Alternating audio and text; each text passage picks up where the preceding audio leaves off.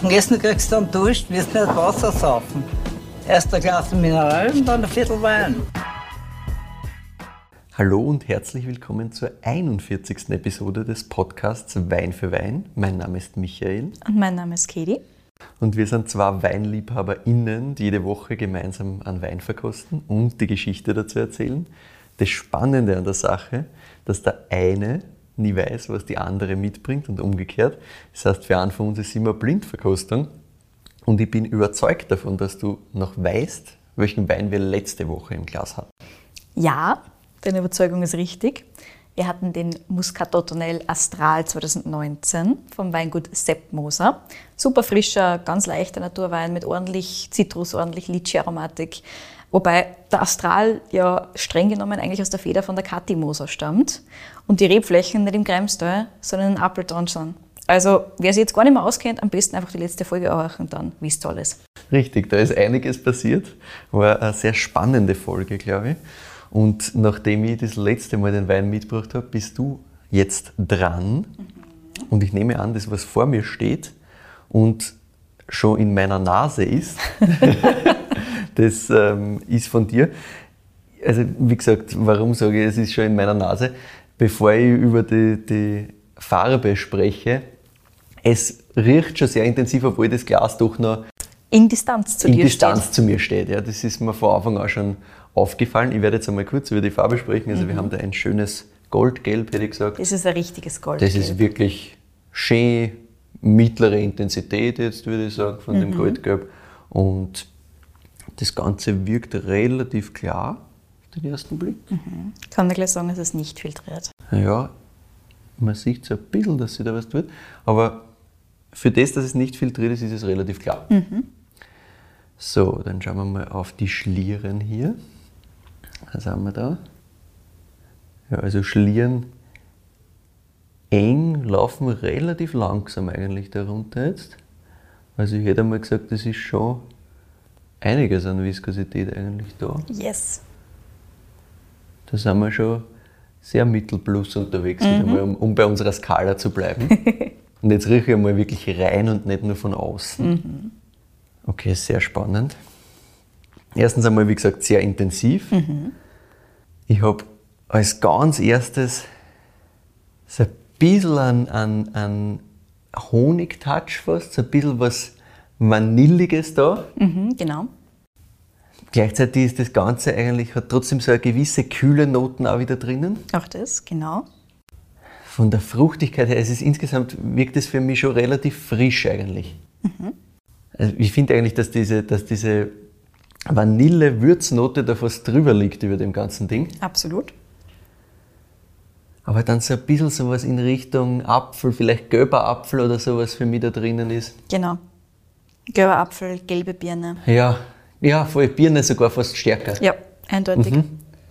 Das so ist richtige, nämlich so was richtige so, Speckbirne ist das Ja. meiner Meinung nach. Das ist, was mir, was mir so ein bisschen gefällt hat auf den, auf den gelben Apfel, warum ich so ein bisschen gezögert habe auch damit, dass, dass ich eigentlich die Birne wollte, aber mein Hirn nicht schnell genug ist, dass das checkt. Aber bei der Birne bin ich nämlich viel mehr. Ja. Ist er für mehr. Ja, voll schön. Und wie du schon beschrieben hast, ganz eindeutig Würzigkeit plus dieser Vanilleton, der Ja. eindeutig Richtung Holz denken Ja, klar, natürlich. Aber jetzt auch nicht so, dass ich sage, boah, das tut mir irgendwie weh in der Nase. Nein, also, nicht. sondern Ich bin Normalfall sehr hagelig, was das angeht und ich finde, Genau, ich, ich weiß, So du bist sehr hagelig. Und ich finde auch, wenn man, wenn man da, das hat man eh öfters so ein bisschen, wenn man da zwei, dreimal eine riecht, ist, finde ich, die Birne viel präsenter als wie das Holz. Voll. Das ist so der erste Ton, der mich ein bisschen triggert, aber die Birne ist dann viel präsenter. Und ich habe so ein bisschen ganz leicht so was auch im Rauchiges, ein bisschen in der Nase. Und so ein bisschen, ja, es kitzelt mich fast so ein bisschen. Nicht, nicht unbedingt jetzt intensiv Pfeffer, aber so leicht habe ich das schon da. es ist, also für mich war es kein Pfeffer jetzt in dem Sinne. Ja, ich bin mir auch nicht hundertprozentig sicher, was es, was es genau ist, aber es hat so ein bisschen eine Würze, die mich in der Nase so ein bisschen kitzelt.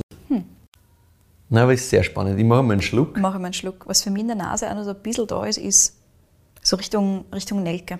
ach ja, dann ist es vielleicht einfach Nelke. Ja, ich habe so, so ein Gewürz, ich kann es nicht, ich kann das, bei Gewürzen bin, bin ich schwarm im Zuordnen, muss ich auch ehrlich Ja, same. Wenn es nicht komplett extrem da ist, ist Aber ja, die Nelke hat- passt halt auch schön zu diesem ganzen äh, Yes. Birnen-Apfel-Thema quasi. Genau. Ja. Mhm. Also am Gaumen doch nochmal anders, als, als man es in der Nase erwartet. Ne? Mhm. Du hast in der Nase so dieses doch recht kühle, frische und am Gaumen ist da schon einiges da. Ja. Puh, Hat da die Viskosität am Anfang so ein bisschen verraten. die, die Viskosität hat das verraten, aber trotzdem die Nasen sagt eigentlich wieder, ja, puh, eigentlich ganz was anderes. Nase sagst du ja, super doch spannend. elegant. Genau, elegant, frischer frischer, frischer, relativ leicht. Aber Du hast schon eindeutig diese Gewürznoten Genau, und du das hast ist eine die Gewürz- Vielschichtigkeit bei Ja. dem Ding. Also so ein bisschen verrat es da schon, dass da am Gaumen ein bisschen Werte es können. das schon, aber es ist, was ich, was ich herausarbeiten wollte, das ist wirklich anders, als es in der Nase So sich es. grundsätzlich einmal präsentiert. Ne? Also, du hast da einen gewissen Schmelz, du spürst da den Alkohol hinten auch, finde ich. Mhm. Das ist sehr schön. Ich muss noch mal einen Schluck nehmen. Nimm nur mal einen Schluck. Ich meine, dieses Birnenthema ist immer noch da, finde ich. Ah, das Holz, spürst? Gerade im Abgang ist es dann ziemlich präsent. Also du merkst halt, okay, passt, das ist diese Würze, die bleibt. Genau. Das ist ganz klassisch. Also- Holzton. Das ist sehr intensiv. Mm. Das hat schon einen Körper. Mhm. Das ist schon, Ist schon da? schon wirklich da. Mm. Und es hat ja hinten auch so ein bisschen so, so eine schöne Würze auch, ja. Aber dazwischen ist halt diese, diese Birnenname, die aber ein bisschen, finde ich, saftiger wird jetzt da. Also das ist nicht mehr diese, diese Frische da, sondern das ist wirklich schon eher saftiger, eher reifer von der Birnenaromatik her, aber trotzdem finde ich es noch immer Birne. Mm. Und du hast so ein bisschen Zitrusnoten für mich auch nochmal da. Voll. Ich finde, du hast voll Also- Mhm. so diese, diese Orange- und Zitrusgeschichten, also so ein bisschen Mandarine fast. Ja, ja. Also nicht so, wie wir es zum Beispiel beim letzten Mal gehabt haben, beim Nein. Astral, der sehr zitronig ist, sehr Richtung so, ja, Lemon. Und das ist viel mehr Richtung, Richtung warmes Zitrus. Ja, finde ich auch, weil es einfach bei diesem frischen Zitrus, das, das geht halt mehr, finde ich, in Zitronenrichtung Mhm. und wenn das ein bisschen in dieser Kombination mit der Würze und so, Genau. dann ist das, geht das gerne mal in, in diese Orangenrichtung Ja. oder, oder Mandarinenrichtung. Ja. Genau. Aber Trinkfluss da, grundsätzlich, also super. Definitiv Für auch. das, dass das, dass das im, im ersten ähm, Auftreffen am Gaumen, sagen wir so, bin ich mir nicht sicher, ob ich Trinkfluss habe da. Also so ganz am Anfang denke ich mir, puh, das kommt schon ordentlich voluminös daher mit dieser ganzen Würze so. Aber das geht sich schön aus mit der Säure. Genau. Wundervoll. Und echt, ist geil. Also gerade, ähm, ich finde die Säure ist recht spannend. Du hast schon Mittel plus eher in dem Mhm. Bereich, also nichts ganz so Rahmes, definitiv. Ah, das spürst du was auch. du auch so ein bisschen hast, das hast du nur ein bisschen mehr, wenn es direkt aus der Flasche kommt, aber du hast so einen ganz einen leichten Fizz. Ganz, Mhm. Ja, ganz, ganz leicht. Aber doch, doch, so ein bisschen kitzelt es dir auf der, auf, der, auf der Zunge. Mhm. Ja. Das stimmt schon. Mhm. Jetzt, was du sagst, mir war noch nicht klar, was das ist, weil das ist nicht die Säure. das Ding ist insgesamt, wie du schon gesagt hast, vielschichtig. Ja. Auch am Gaumen, wirklich. Weil ich tue mir schwer, da jetzt da einfach fünf Wörter rauszuhauen und das war's, Mhm. sondern da passiert im Abgang viel andere Sachen als wie beim ersten Auftreffen und das ist, ist sehr, sehr spannend. Mhm. Und diese Fiss-Thematik hast du schon da, ja. Ja. Schön. Und auch so ein bisschen, im Abgang kommt mir auch noch so ein bisschen eine Zästigkeit entgegen. Voll. Also, das ist da auch noch da. Mm, Sehr schön. Also, Trinkfluss wirklich schön. Ist schon geil. Der Abgang ist auch, es ist nicht ewig lang, finde ich. Aber schon, hat schon eine gewisse Bleibt Länge. schon da, ja. Bleibt schon da. Nicht, nicht fünf Minuten später. Es ist nicht so Ja. in dieser Kategorie, können wir in einer Stunde einmal reden und ich habe noch immer alles am Gaumen. Aber das, das passt auch schön dazu, zu dem Trinkfluss, zu dem Gesamtbild. Mm, gefällt mir gut. Aber was zur Hölle ist das?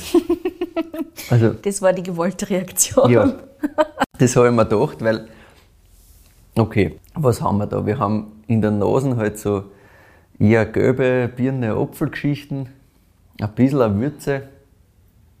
Und das ist insgesamt vom Alkohol, was hat das Alkohol? 12, 5, 13? Ja, so um den Dreh um und um. Ja. Ich glaube, es sind 13. Ja. Also hätte ich jetzt vom, vom Gefühl her hätte ich jetzt auch mal 13 gesagt, ähm, weil es eben doch spürbar ist. Du hast ein bisschen diese, ja, aber das kommt vom Holz, diese Cremigkeit, diese leichte. Genau, also den Schmelz, Das- den du schon das- ordentlich hast, ja, das ist Holz. Das würde ich Holz sagen, ja genau. Hätte ja auch in die Richtung da, Mhm. was kann das sein? Es ist doch sehr intensiv auch in der Nase, aber Es lebt schon auch. Also es ist schon, es entwickelt sich jetzt auch immer, immer weiter. sehr spannend. Mhm. Hm. Aber tue mir wirklich ganz schwer, das irgendwo einzuordnen. Mhm. Also, no way. Ist auch fair. Aber das deswegen habe ich es ja da. Es ist reinsortig. Sehr, sp- wirklich super spannend. Mhm. Also es ist mm, ganz ehrlich was, wo ich sage, habe ich so in der Form noch nie getrunken. Deswegen sind wir da, Michi. Na bitte, na, erklär mir auf, du. Sehr gerne. Wir haben da den Seven Years in Tibet 2013 von Matthias Warnung im Glas. Okay. Das ist, Michi, ein grüner Veltliner aus 2013. Ja, ganz genau. Wirklich, das ist die richtige Frage. Wieder. Aber Achtung, jetzt kommt's. Den grünen Veltliner aus 2013 hat er ohne Auffüllen sieben Jahre lang auf der Hefe im großen gebrauchten Holzfass gehabt. Durch den Verzicht aufs Auffüllen bildet sie dann eine Schicht aus Kammhefe auf der Weinoberfläche. Die muss man natürlich auch dann drauflassen. Dadurch ist der Wein bis zu einem gewissen Grad vor Oxidation geschützt. Es ist aber grundsätzlich natürlich ein oxidativer Ausbau, ist ganz klar. Es verdunstet dann also fast die Hälfte vom Wein, also so 40, 30, 40 Prozent. Es kommt ein bisschen darauf an, wie lange man den dann wirklich drinnen lässt. Inspiration dafür ist da, und das kennst du, der Vinjean aus dem Jura. Aha. Der muss nämlich nach gesetzlichen Vorgaben mindestens sechs Jahre und ein paar Monate im Barrique liegen und ist von der Ausbauweise, von der Stilistik her ähnlich. Ja, okay, auf das äh, war jetzt nicht gekommen. Es hm. ist auch was, auf das eher schwieriger Eher kommen schwierig kommen kannst. kannst, ja, ja. Aber deswegen habe ich ihn mitgebracht, weil ich mir halt gedacht habe, so, mal wieder was ganz anderes, ganz Neues. Und ich finde ihn halt geil. Ich kann Ja, mir ja. halt nicht helfen, ich finde das, das ist, super das geil. ist, das ist geil und das ist extrem spannend. Also es ist wirklich so wieder mal was ganz anderes. so ist es. Sehr cool. Man muss ja dazu sagen, insgesamt hat der Matthias diesen Wein vielleicht drei bis viermal während seiner gesamten Zeit im Fass probiert. Mhm. Ja, Okay. das war meine Reaktion. How? Wie geht das? Ja, sehr viel Vertrauen. Das sagt er natürlich auch schon einiges über ihn als Winzer. Ja. Sein Zugang ist ein ganz, ganz klarer. Er hat gesagt, er probiert nichts. Er probiert nicht immer dumm. Wenn er was machen will, dann macht er das. Er probiert das nicht, er macht das. So kommt es, dass natürlich aus dem Hause Matthias Warnung seit einigen Jahren immer wieder sehr spannende Weine daherkommen, die er einfach gemacht hat. Geil. Ja. Ich bin ursprünglich beim Weinskandal über ihn, also über seine Weine gestolpert. Ja. Nicht über ihn persönlich. Einer von dessen Shop-Mitarbeiter ähm, hat mir den Essbeere Zweigelt Rosé Mhm. empfohlen. Und den hat er so gehypt, dass ich ihn einfach mitnehmen habe müssen. Ja. Und mir gedacht, okay, passt, wenn der Shop-Mitarbeiter vom Weinskandal mir den unbedingt mitgeben will, dann nehme ich den auf jeden Ja, Fall klar. mit, weil wird schon cool sein. Nach der Flasche habe ich es verstanden und habe mir gedacht, okay, cool, passt, muss ich halt mehr von dem Winzer probieren, weil das taugt mir schon mal sehr. Mhm. Und es ist ein Zweigelt aus dem Kamptal. Ah ja. Also auch das nicht ohne. Nicht unbedingt das, das, was man erwartet. Ja, Na ganz gut. genau. Ähm, war aber geil. Also habe ich gesagt, passt, probiere ich. Eine Zeit später hat mir dann auch ein Hörer den Tipp Matthias Warnung gegeben. Ah, ja. Sehr Danke nochmal, lieber Simon. Und das habe ich dann zum Anlass genommen, nur ein bisschen mehr äh, von Matthias zu probieren und mich so ein bisschen im Detail mit seinen Weinen zu beschäftigen und mehr herauszufinden. Und ja, das war am Anfang gar nicht so einfach. Der Matthias hat nämlich wieder eine Website, nur einen Social Media Auftritt, nur Ah, ja. irgendwas. Okay. Gibt es einfach nicht online. Wie, bist du ihm gekommen? Ähm, bis ich seine E-Mail-Adresse gefunden habe, hat es ein Zeitl dauert. Das war irgendwo, irgendwo in irgendeinem Ja, der kleinen Klassiker. Writer auf der Seite war dann irgendwann einmal eine GMX-Adresse. Ah, ja. Und ich habe mir gedacht, Naja, Let's try it. Ganz genau. das, genau. ich habe mir natürlich ein bisschen Sorgen gemacht, dass der Matthias halt einfach mit Kam reden will, auch nicht mit mir. Mhm. Habe mir aber gedacht, seine Weine sind geil, ich will eigentlich. Ich Ja. will eigentlich den Matthias mitnehmen zu diesem Podcast, ich will eigentlich mit ihm reden. Und zum Glück war es dann so, dass der Matthias gleich zurückgerufen hat und gesagt hat, so, ja, jetzt würde er gerne meine Story. Sehr cool. Ja, voll. Jetzt bin ich gespannt. Die Story fängt an im Kamptal, Michi, wo das Familienweingut von den Warnungs zu finden ist. Uropa von Matthias war es, der damals in Etzdorf ein Haus gekauft hat, mit ein bisschen Wein hinterm Haus, mit einem Weinkeller und gemischter Landwirtschaft. Wein war damals nur so rund 0,5 Hektar, also ganz, ganz klein, ganz klassisch. Das haben aber dann der Opa und auch der Papa von Matthias ausgebaut auf insgesamt 10 Hektar. Landwirtschaft war zwar schon immer im Vorerwerb, der Fokus auf den Wein ist aber dann so richtig erst mit dem Papa von Matthias gekommen, mit dem Ernst Warnung. Kann sein, dass du den Namen schon mal gehört hast. Hm, Ja, tatsächlich nicht. Der Ernstwarnung hat relativ konventionell gearbeitet immer. Ähm, Herbizide hat er zwar nie verwendet, aber ansonsten war er schon sehr in der konventionellen Bubble, hat der Matthias erzählt. Also vielleicht deswegen mhm. ist er da nicht so bekannt. Ja, der Matthias hat gesagt, beim Aufwachsen hat er schon sehr diese Freiheit genossen, ähm, die ihm das Landleben mehr oder weniger gegeben hat. Also sie sind einfach da als Kinder immer mitgerannt, so ein bisschen mit den Eltern und halt entweder im Weingarten draußen gewesen oder halt auf der Wiesen irgendwo oder im Wald und das war halt einfach, war einfach schön, dieses Aufwachsen am Land. Während der Volksschule war dann die Begeisterung aber für den Wein gar nicht so arg da. Also der mhm. Matthias hat eher, er wollte schon immer irgendwas mit Material, mit den Händen machen, aber es war damals eher so Bauwirtschaft und Arbeiten mit Stein und Holz und Co. Okay. Und er hat sich dann aber schlussendlich doch für die Weinbauschule in Klosterneuburg entschieden. Und als ich Klosterneuburg angesprochen habe, hat er gemeint, naja, das kannst du eigentlich gleich wieder streichen, weil das hat nichts mehr mit meinen Weinen zu tun. das haben wir auch schon ein paar Mal gehört natürlich. Gut. Was den Matthias aber so richtig geprägt hat, war die Zeit an anderen Betrieben und vor allem seine Praktika. Und da stechen zwei ganz besonders heraus, und zwar Craig Hawkins und Tom Lube. Mhm. Und jetzt weißt du ganz genau, in welche Richtung die Reise geht. Ja. Wir haben da einmal Testalonga in Südafrika mhm. und wir haben da einmal Matassa in äh, Südfrankreich. Ja. Gerade die Zeit in Südafrika hat ihn extremst geprägt und das war so seine Anfangszeit mehr oder weniger. Und ich habe natürlich gesagt, hey Matthias, kannst du mir ein bisschen mehr über das erzählen? Weil es ja. klingt so, als ob das wirklich hängen geblieben war. Und ja, hat er mir seine Stories über Südafrika erzählt. Ich werde das cool. natürlich weitergeben an dich, Michi. Na bitte. Aber zuerst einmal ganz kurz zum Craig Hawkins. Ähm, den hat der Matthias über den österreichischen Winzer Markus Huber kennengelernt. Aha. Also Markus Huber kennt man. Ja, ja, aber das ist ein relativ großer Winzer. Man hätte es vielleicht nicht in Verbindung gebracht, aber ja, hat er erzählt. Spannend. Also so quasi weitervermittelt und mit 20 Jahren, also so quasi Schule abgeschlossen, dann Zivildienst Bundesheer, alles halt erledigt gehabt. Ja. Und dann ist er das erste Mal runter nach Südafrika zum Craig Hawkins und das war 2010.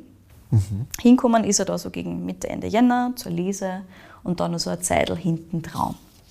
Und da sind dann wirklich zwei Weinwelten und generell zwei Welten aufeinander getroffen. Der Matthias hat erzählt, dass er beim ersten Mal ohne große Vorstellungen runtergeflogen ist, nicht wirklich gewusst hat, was da jetzt auf ihm zukommt. Mhm. Ich meine, Wein mit Wein arbeiten, das kann er schon, das hat er gewusst.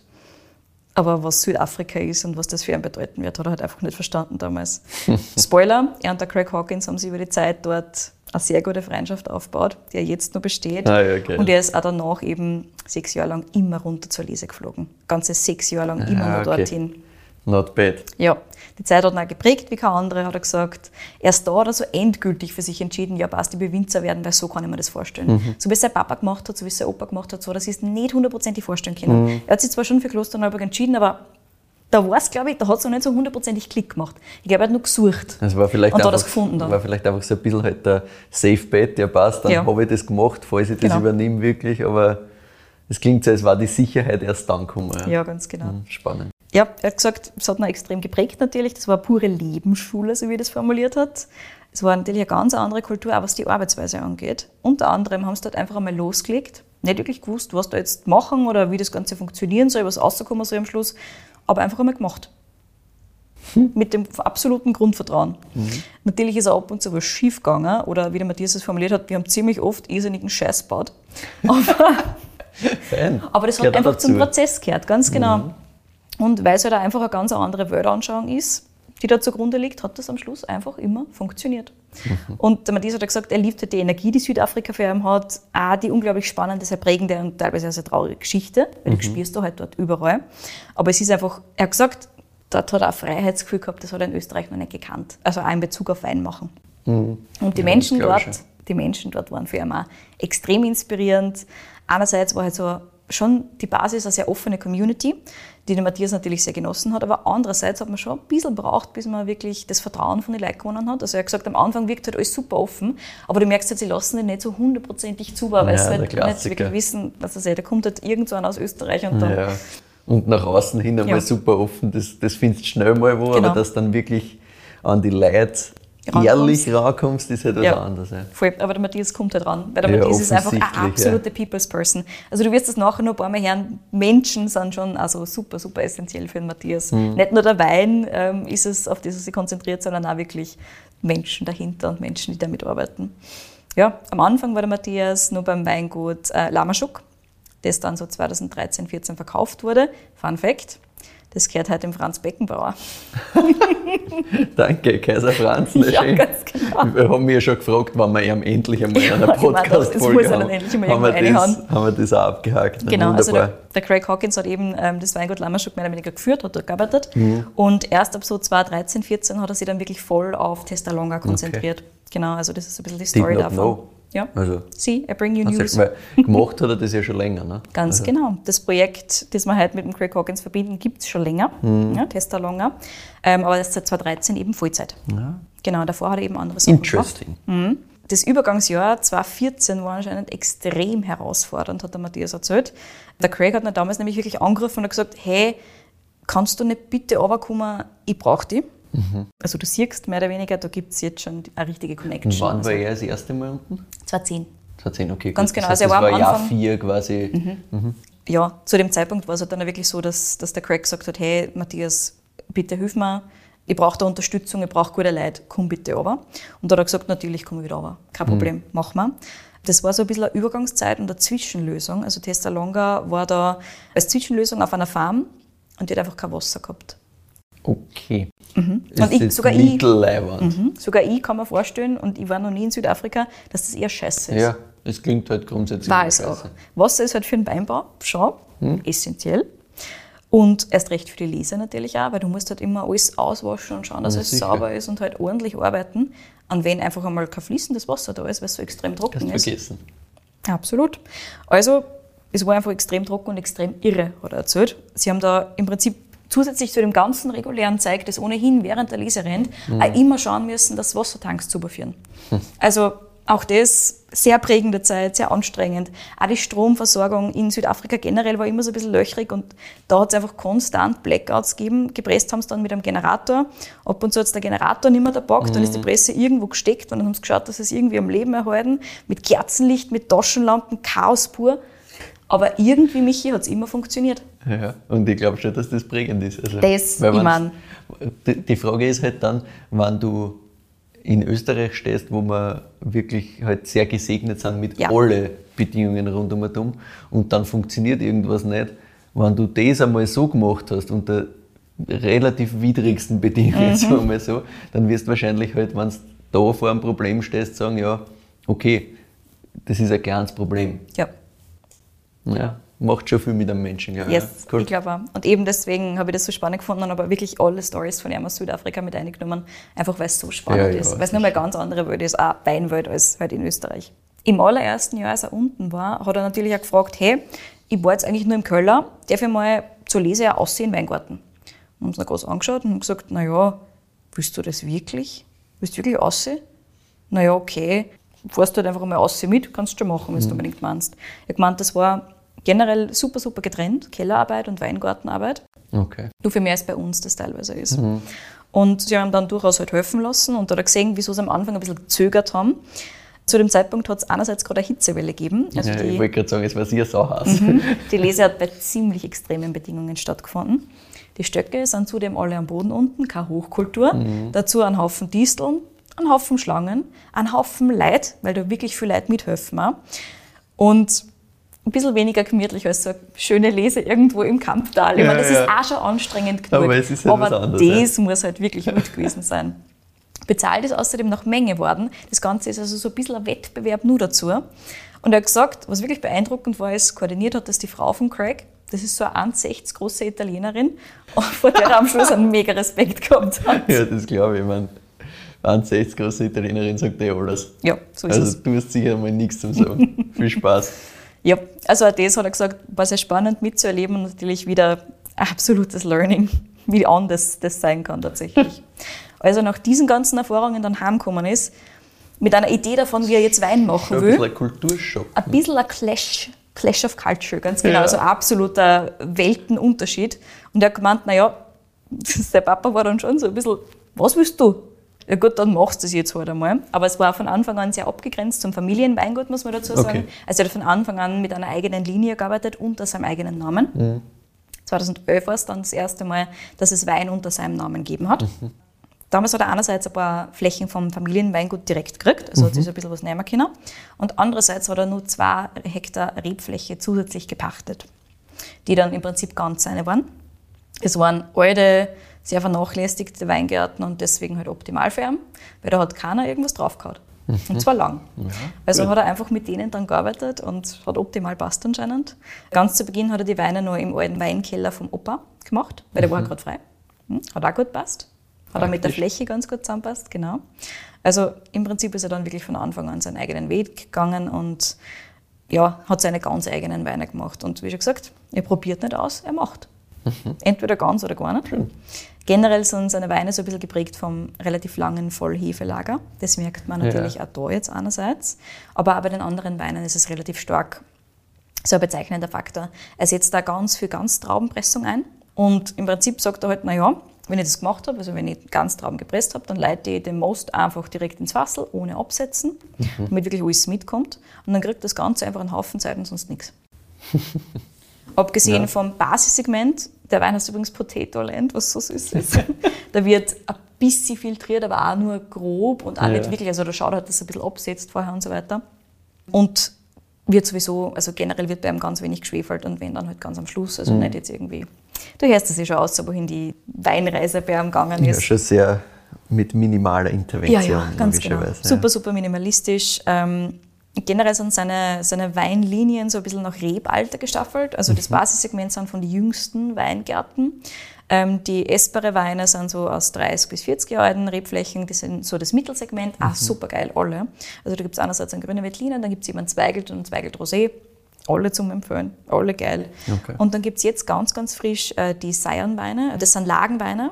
Die sind jetzt zum ersten Mal rausgekommen, sind 2016er Jahrgang, waren vier Jahre im Holzfass und ein Jahr Flaschenreife Okay. Und sind jetzt da und ist ein Riesling und ein grüner Veltliner.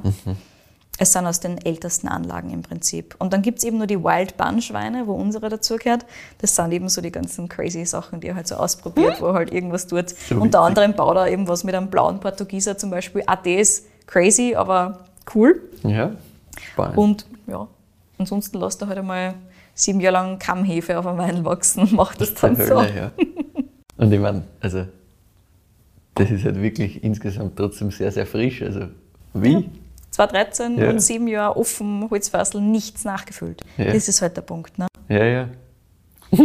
Ja, glaub, wird man nicht glauben und genau deswegen finde ich den das so super spannend. Abgesehen davon, dass es halt super trinkig ist. Der Glas, Ja, er schon leer wie ist ist, leer. optimal. Aber- Sehr gut. Nachdem wir ja die, die Karaffe hier stehen haben, Ja, schenke mal nach bei dir. ich da einen kleinen Schluck. Gerade weil der Matthias eben so minimalistisch arbeitet, ist eh klar, dass das gesunde Traubenmaterial für ihn halt natürlich im Vordergrund steht. Ist ganz klar. Logisch. Weil im Keller wird dann sowieso fast nichts mehr dann. Der Matthias hat allerdings überhaupt keine Zertifizierungen, hat keine Mitgliedschaften. Aha, Nix, nicht. nix Biodyn, nix Demeter, keine Bio-Zertifizierung auch. Obwohl er natürlich, er war weit unter allen Bio-Richtlinien, ist Ja, eh ja, klar. sicher. Ähm, er arbeitet sowieso nur mit Schwefel und mit Kupfer und auch da so reduziert wie möglich. Also er hat gesagt, naja, was er da teilweise sieht, dass die Bio-Winzer aufs Feld hauen, 10, 15 Mal oder sowas in der Richtung gängen, das macht er halt nicht.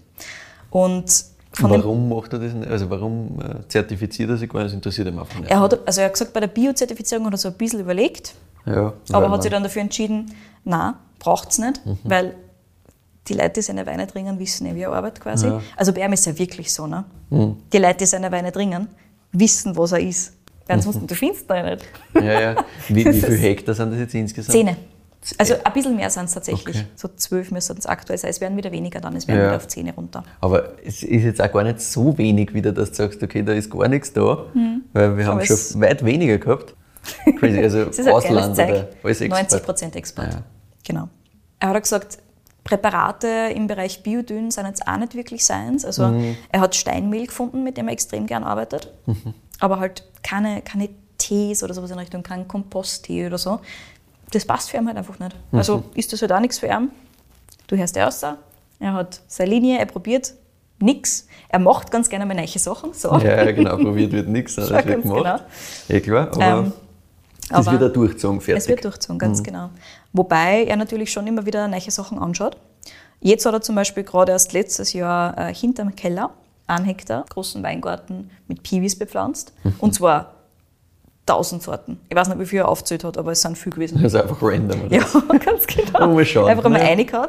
Und da hat er gesagt, er will eigentlich ganz gerne einen Verschnitt draus machen Mhm. und halt nach und nach ernten. Also nicht alles auf einmal natürlich, sondern halt, was weiß ich, Muscaris, der halt bald zum Ernten ist, den erntet er mal als erstes und dann tut er nach und nach andere Sachen dazu. Und dann schaut er, wie vielschichtig, wie komplex das ist, ob das so wird, wie er sich das vorstellt oder ob es vielleicht doch ein bisschen anders ist. Ich mache mir keine Sorgen. Interesting. Das wird schon ja. geil. Aber ja, es ist jetzt gerade so eines von seinen nächsten Projekten. Auch da hat er gesagt, auch da kann er schauen, dass er weniger Pflanzenschutz generell betreiben muss, weil Piwi halt auch die Richtung ist, Ja. die interessant ist für ihn da gerade. Genau. Mit dem Jahr 2022 hat er übrigens auch das Familienweingut jetzt komplett übernommen. Also ganz fresh. Das ist jetzt dann sein erstes Jahr im Prinzip mit Familienweingut, Ernstwarnung, das jetzt Matthias Warnung ist. Und ist gerade so ein bisschen am Umstrukturieren, ein bisschen am Verkleinern. auch. Er hat sich nämlich neben Wein auch auf ein paar andere Projekte so ein bisschen spezialisiert und will sich ein bisschen fokussieren können. Auch. Das Wichtigste, sagt er, ist, dass man halt immer so ein bisschen aus seiner Komfortzone rausgeht, aus seiner Bubble rauskommt. So hat er gemerkt, wie wichtig das ist und wie essentiell es ist, dass man nicht immer das Gleiche macht und immer neue Sachen probiert. Unter anderem arbeitet er zum Beispiel gerade mit zwei Winzerinnen und Winzern an einer gemeinsamen Weinlinie, auf die ich schon sehr gespannt bin. Näheres dazu kann ich da gar nicht erzählen, weil ansonsten weißt du eventuell was über meine nächsten Winzerinnen und Winzer. Schön. Ja, aber das kommt erst aus, also du findest aktuell noch gar nichts dazu zum Glück. Ähm, Ich er plant, so, so, so gemein bin ich sehr gut. Ähm, außerdem plant er gerade mit ein paar anderen Gleichgesinnten, unter anderem am Käsehersteller und am Koch, ein Permakulturprojekt. Ja, ich sag ja, raus aus der Bubble, raus aus der Komfortzone. Immer, ja, immer, der immer. Junge zieht es durch. Brav. So ist es. Also Permakulturprojekt ähm, auf einem Feld in der Nähe von Etzdorf, anscheinend irgendwo mitten in Etzdorf drin tatsächlich. Komplett mit Landwirtschaft, möglicherweise ein bisschen Food, Kunst, Spielplatz und Co. Sie suchen übrigens gerade, Michi, nach einer Person, die gerne Gemüse anbauen möchte. Also falls irgendwer von euch, liebe Hörerinnen und Hörer, ein Gemüse-Side-Project im Kamptal starten möchte, gerne melden. Ich glaube, ein Hektar circa war frei. Ich habe jetzt kurz die Angst gehabt, dass du mich da im Verdacht Ich hab dich natürlich sag, angemeldet. Ja. Danke. Matthias ruft ja. Super, ja, da freue ich mich schon drauf. Das wird sicher ein witziges Gespräch, weil ich bin ähm, absolut äh, qualifizierter Gemüsebauer. Das weiß man. Ähm, das, ist, das schreibe ich auch auf meine Visitenkarten immer auf, das gehört auch so. Ja. Na, sehr spannend, aber lustig, dass er halt einfach sagt, ja passt, alles was anders ist, probiere ich mal aus. Oder nicht probiere ich mal aus, sondern mache ich mal. Mach ich mal. Genau so ich habe es. schon gelernt. Du merkst aber, was in Matthias wirklich wichtig ist, ist so ein bisschen der Community-Gedanke. Also auch die Menschen, ich habe es vorher schon angesprochen. Der hat gemeint, ähm, dass er grundsätzlich mit Menschen lieber über alles Mögliche redet, nicht unbedingt über den Wein. Wein ist schon ein cooles Thema, aber du musst nicht immer über den eigenen Wein reden. Sondern lieber, was die verbindet, was sie sonst noch so tut. Also da wieder raus aus der Bubble quasi. Und ganz sinnbildlich dafür ist im Prinzip eine Geschichte, die man ganz am Schluss noch erzählt hat. Er freut sich zum Beispiel schon extrem auf die Real Wine Fair in England. Die ist ein bisschen später das Jahr. Da sind ungefähr 250 Winzerinnen und Winzer aus aller Welt, alle eher im Natural Wine Bereich. Ähm, er sieht da unter anderem auch die Südafrikaner wieder, die jetzt seit 2016 nicht mehr gesehen hat tatsächlich. Ah, ja. Auch der Tom Lube ist wieder dort, der hat gesagt, da freut er sich schon voll drauf. Und während er die Messe selber halt super cool findet, gibt es keine bessere Zeit als nach der Verkostung, wo sie so 100 Winzer in einen Pub stopfen, alle auf dem Haufen sitzen und gemeinsam ein Bier trinken und über Gott und die Welt reden. und halt nicht über den Wein. Ja, Also die Menschen. Mhm. sind es, die zählen für ihn quasi. Und er freut sich halt, dass er, dass er durch sein Wein mehr oder weniger auch Menschen trifft und Menschen sieht. Spannende Menschen kennenlernen Ganz im genau. Endeffekt. Ja. Mhm. Und dass die auch sein Wein wegen. Das ist halt, man merkt, das ist einfach so ein, so ein Geben und Nehmen. Und me- also er erzählt grundsätzlich auch extrem gern Sachen. Ich habe auch gesagt, naja, dafür, dass du nichts online hast von dir, bist sehr, sehr offen, was Das das, finde ich auch wieder super spannend, dass man einfach nichts haben kann. Aber gut. Ja, es er funktioniert. Braucht er nicht.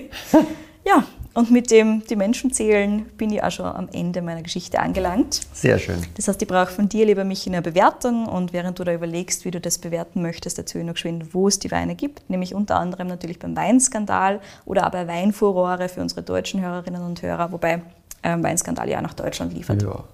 Genau. Und das Seven Years in Tibet kostet um die 44 Euro plus minus. Ist natürlich fair für das, dass das sieben Jahre in Tibet war. Ne? Klar. Also, Ja, muss man so wieder wenn das, herzahndern. wenn das, wenn, ja, aber wenn das halt so speziell gemacht ist, ist das auch klar, dass das nicht ganz günstig sein kann. Vor allem Menge ist halt auch sehr beschränkt. Ja, ich finde es super spannend. Ja. Sehr interessant, während wir jetzt da geredet haben, sind für mich auch diese ganzen Zitrusnoten noch viel Mhm. stärker rausgekommen. Ich finde, das ist das, was jetzt am meisten da hat Ja. eigentlich da drinnen, dass im Abgang dieses Zitrusthema aber sowas von kickt. Ich finde in der Nase mehr. Auch in der Nase noch mal mehr, aber vor allem, also mein erster Reflex war irgendwie, wie ich dann den dritten, vierten Schluck irgendwann, während du erzählt hast, genommen habe, war mal so, wow, was ist denn jetzt los, so Yes. quasi. Also da kommt da hinten auch dieses Zitrus nochmal ordentlich raus und bleibt da hängen. Mhm. Ich finde das super, sehr vielschichtig, sehr interessant ähm, und trinkig. Also Ultra trinkig. kommst dann nie auf die Idee, dass das, dass das nicht jung ist. Also grundsätzlich hätte ich gesagt, ja, das kann nicht wahnsinnig alt sein. Genau. Geht sich nicht aus. Es halt Das doch sehr juicy ist Es und gut sehr, geht. sehr, sehr frisch, sehr juicy und mit diesen ganzen Zitrusaromen und so, wenn die da sind, sage ich normalerweise, kann nicht uralt Kann sein. nicht wie ewig alt sein, genau. Ich würde dem gern eine 9,0 geben. also Mhm, wunderbar. finde ich schon echt schönes Ding, sehr spannend, sehr interessant. Das lässt sich super drin. Sehr gut. Ihr gebt ihm auf jeden Fall eine 9,3. Ich finde es halt ultra, ultra juicy und ich liebe es schon sehr. Sehr gut, fair. Na gut, dann sind wir tatsächlich so schnell schon am Ende. Es ist die Zeit, finde ich, wirklich schnell vergangen, weil so viele spannende Geschichten Weil die Story waren. von einem gut ist, Das ist echt cool, super Story und halt auch super spannend, weil wenn du sagst, man findet nichts, dann hast du es einmal Herz nirgends anders. So ist es. Sehr schön. Ja, wir freuen uns wie immer, so wie heute, über Weinvorschläge. Da nochmal Danke an den lieben Simon. Gell? Simon hat da den Weintipp gegeben. Simon hat mir den Weintipp Richtig. gegeben. Super. Herzlichen Dank dafür, da freuen wir uns immer. Äh, auch über Feedback natürlich, schickt uns das gern entweder an kedi.weinfürwein.at oder an michael.weinfürwein.at. Natürlich wie immer der Disclaimer aufpassen, die Weintipps bitte nicht an beide, weil dann ist es natürlich nicht so leibend, wenn wir nicht überrascht sind, sondern entweder an die Kedi oder an mich. Wir freuen sich auch, wenn ihr uns folgt, entweder eben auf Apple Podcasts, auf Spotify kann man das machen. Da kann man auch bewerten. Also auch das hilft uns voll, dass wir noch ein bisschen sichtbarer sind und dass noch mehr Leute unseren Podcast hören können. Und auf Instagram findet ihr uns natürlich auch unter Wein für Wein. Und auf unserer Website weinfürwein.at findet ihr immer alle Infos dazu, auch eine kleine Zusammenfassung mit Verkostungsnotizen und Co. Ja, damit danke fürs Zuhören. Bis zum nächsten Mal.